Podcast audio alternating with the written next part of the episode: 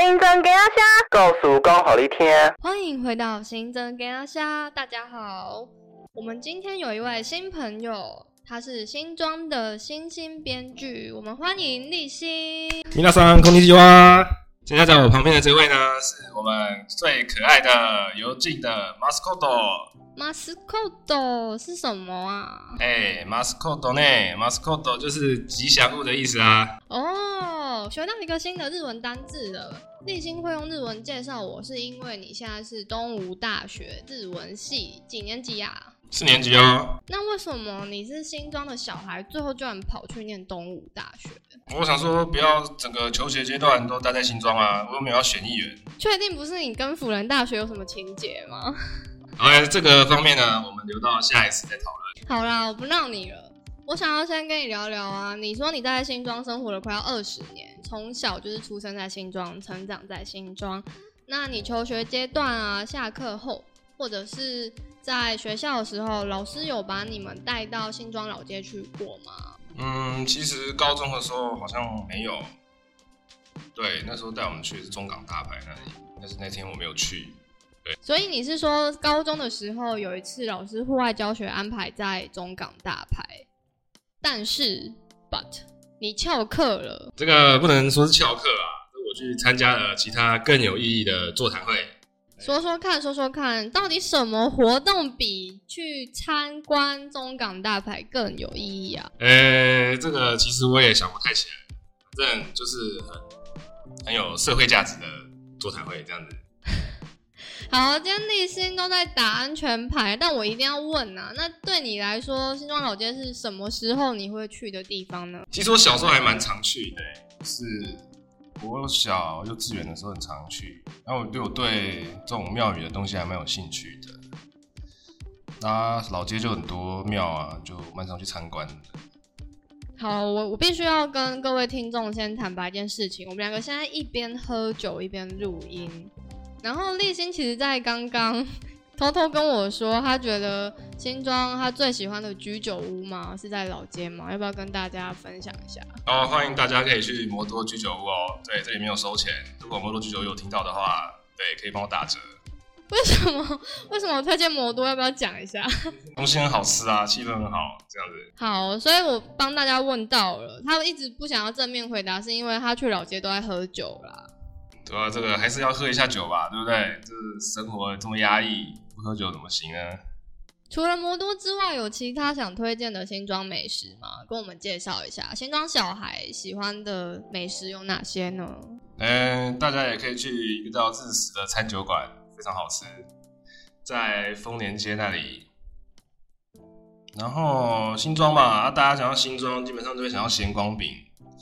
咸光饼的话呢，我推荐。新海桥头那家金河河，就是早上大概九点十点就要去排队了，因为很多阿公阿妈吃饱太闲都没事，早早就去排。你下午去吼，都背不啊。哎，阿公阿妈去排队其实很忙哎，那个是他们的就是身负重责大任，一定要把这个带回去给小朋友吃。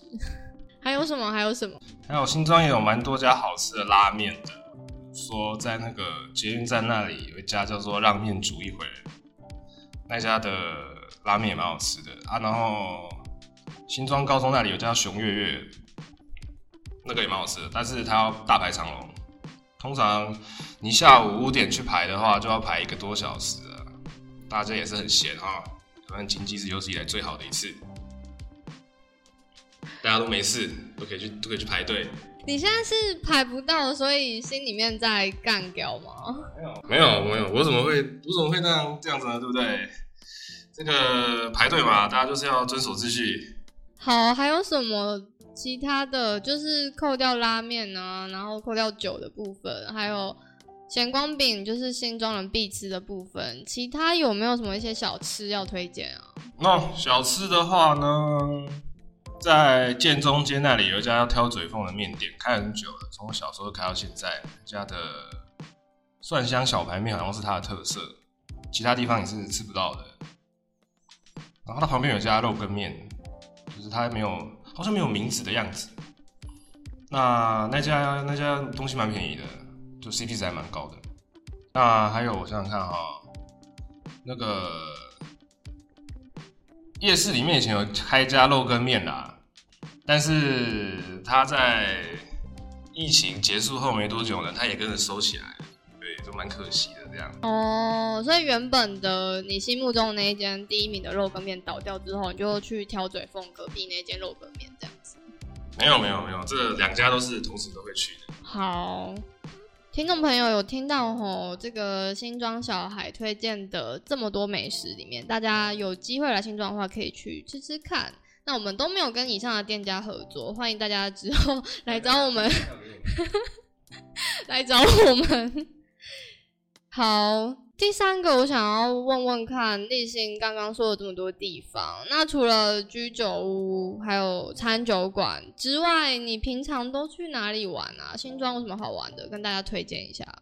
哦，就以前国高中的时候，常常去体育场打篮球啊，早上八点就开始去那边打，这样。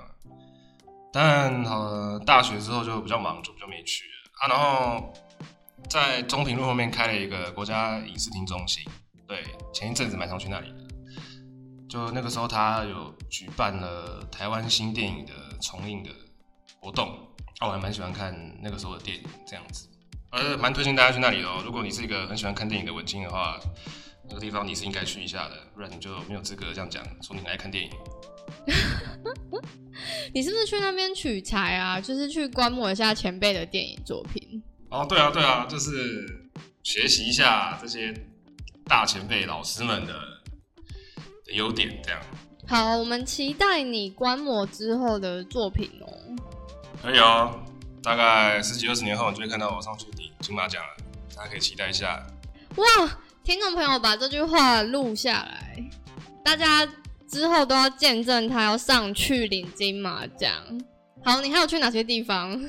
他 平常蛮常去凯悦的，去凯悦唱歌啊，凯悦蛮便宜。都唱什么日文歌吗？哦，他的日文歌还蛮多的哦，相较一些其他的 KTV 来讲，他的日文歌是蛮齐全的，旧的也有，新的也有，所以这个可以符合你各式各样的喜好这样子。但我自己是比较常唱台语歌啊，对我比较喜欢台语歌。今晚来唱唱几条歌，好大家听快嘛？没有，对，点家唱几条歌爱收钱。欢迎大家懂内我们，我就唱三条歌给你听。他是认真的，大家 待会可以来懂内一下。大家现在我们荧幕上面呢有打我们的这个银行的账号，欢迎输入上面的数字。其他的呢？你刚前面说你都会去拜拜，你都去哪里拜啊？我蛮好奇的。老街很多庙哎，你如果一天要全部拜完，其实蛮困难的。呃，我觉得应该还好啦，就是因为它都是在那个新庄路上面嘛。就常常去武圣庙啊，然后慈幼宫啊、文昌祠啊，这样从从头走到尾，最远会走到太子庙那里，还有地藏庵。所以你都会这样子，就是一路从头拜到尾这样子哦。那要带多少贡品呢？这个我们的心诚则灵就好了。对，就是这个心意呢，一定比贡品还有金子还有香还要更重要。我觉得如果你这一集，那个庙公会来跟你追讨香油钱，你要注意一下啊。讲钱嘛，讲钱就就熟了嘛。好啦，你最喜欢的庙是哪一间？据我所知，你有一间你就是很好奇，然后很想要探索的一间庙，跟大家介绍一下。哦，就是我们全安里的土地公庙，全安宫这样子。对，因为就我也住在全安里啊，所以就蛮常去全安宫拜拜的。有什么事情呢，就会去。全安宫这样拜个拜，让自己心体比较平静。因为立新就是他告诉我他对全安宫很有兴趣，因此呢，我就推荐他一本很有趣的书。立新这本书，你帮大家介绍一下好吗？嘿，这本书呢叫做《推开那扇通往历史的大门》系列一：新装饰全安里口述历史。这是由新庄文史读书会与新植保文史工作室会诊编辑的。啊，我们也没有跟这本书收那个宣传费用，只是单纯觉得这本书真的是，如果你要认识就是全安宫的历史，很值得来看一看。然后我跟立新很有共鸣的是，书中有一段在写全安里的传说，你觉得最有趣的是哪一个部分？哦，这里有写到说以前张公馆，全安里有个张公馆，就是一个叫一个做官的人，他姓张啊。那为什么叫公馆？就是他的办公的地方，就叫张公馆。他说里面有三样宝物，分别是铁印、玉如意和米观音。哦，米观音听起来很厉害哦。米观音就是说，当初有一个人啊，他种的稻子快要收成了，啊晚上呢有一颗稻穗发出那个光芒，这样很亮啊，对，把大家叫醒了。然后他就发现说，这一串稻穗啊偏向另一边的田地。那因此这个稻穗的所有人啊，就和隔壁那块地的主人起争议，他们就到张公馆呢请求这个这个做官的人啊。帮他们处理一下这个争议，然后他们就在这个稻穗里面发现有三颗比较大的稻谷，上面有着有雕刻这个观音，还有金童玉女的形象。哎，那个当时裁决的这个这个公公馆里的这个工作人员啊，就把这个观音菩萨的米雕像留下来。哦，这很厉害哦！这个你看这个米多大而已，这个上面还有观音的雕像。很神奇哈，比那个翠玉白菜还要厉害。我们其实后来有就是再去全安宫的现场，再询问一下在那边聊天的居民，然后就有很热心的阿姨有就是想要跟我们解释一些书中的故事啊。你还记得那时候阿姨听到我们问，她好像是说这个。她也不是很清楚啦，就是你刚刚讲的米观音这个传说。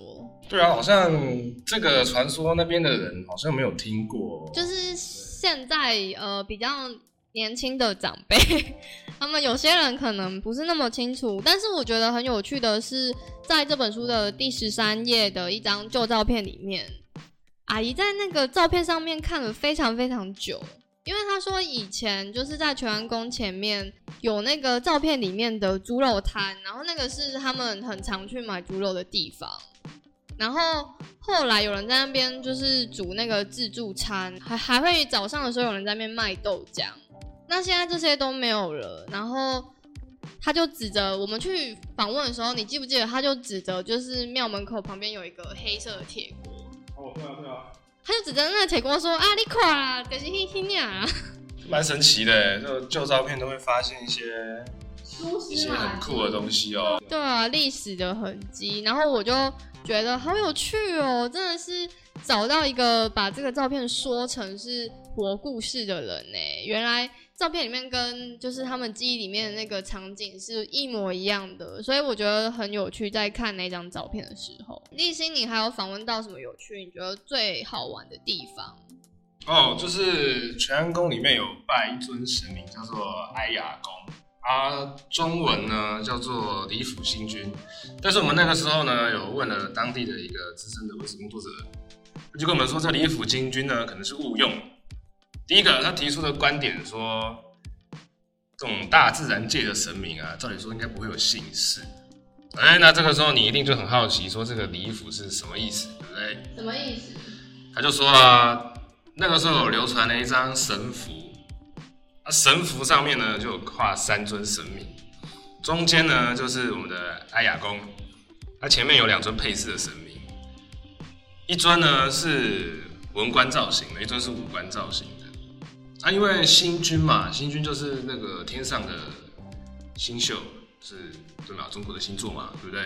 星座大家最喜欢的啊。然后他说这个星座呢是个龙的造型，龙有两对，就那个角，哎，那个两对角的星啊，一颗叫做理星，一颗叫做将星，这样子。星跟将星。对，那这个李星呢，就是那个神符上面文官造型，因为这个李啊是通那个道理的理，所以他才会是文官造型嘛。啊，将将星的造型就是武官的造型，这样子。所以呢，他们就把这个这两尊神明的名字呢，就把它写在一个红纸上面，然后贴在香炉上。啊，因为以前没有胶水这些东西，所以都都是用面糊啊，或是米啊，把它把它当那个双面胶样，把它粘在上面。但是因为你知道这种东西虫虫很爱吃，所以贴上去久了之后，虫就会来咬，啊咬一咬这个李兴和匠心啊，因为他们是这样写的嘛，这个就写李匠，然后新军这样子，然后因为虫把这个上面的字给咬掉了，所以只剩下李还有将旁边那个寸寸这个这个字这个小部首这样子，对寸，然后。那个妙方的人员啊，就看到说只剩下这两个字，他们就自己脑补，觉得说哦，那这可能是李府新君哦，这样子。对，所以就传下来之后就变成这样子了。就是哀雅公被迫改名，变成李府新君的一段小故事。对，没错。那你你听完之后有觉得说好有趣，然后有更好奇，就是全安宫。在它变成是我们现在知道的全安宫之前，有发生过哪些事情呢？哦，全安宫这个县址啊，以前在那个日本时代的时候是升旗台嘛，就是要彰显帝国的威信，所以就盖了一个升旗台，就放那个大日本的大日本帝国的国旗，这样，啊，他们就就把以前全安宫拆掉，这样。那拆掉剩下来的建材啊，就那个文史工作者是跟我们说，他藏在现在那个就新庄路上的一家油漆行里面。就那个时候啦，那个时候他们把这个建材藏在那个油漆行的阁楼里面。然后后来后来日本人走了，他们就重盖的时候就从那个地方把它拿来盖这样子，拿来用。还蛮有趣的一段故事哎，就以前的人为了。为了要就是留存他们原本的东西，还要这么辛苦的到处藏。这个这样子的故事，其实我之前去新竹北浦的呃那个江阿新洋洋楼的时候，我也听过类似的故事。然后我都觉得这样子的故事其实很有趣，就是它彰显了这边的人们他们很珍惜这一间庙。所以无论如何，他们都想要把它的某部分留存下来。所以各位可以去你家的阁楼找找看，说不定可以找到什么神奇的古迹之类的。你说啊工厂的私房钱吗？那个大家自己去找看就知道啦。好，那我们今天跟立新的聊天先到这边，大家可以期待一下下一集，我们会跟立新聊更多在生新庄生活的小故事。那我们新增给阿虾，来到这边结束，大家请记得密切收听我们。谢谢，你要跟我接告诉公好一天啦，好，大家拜拜。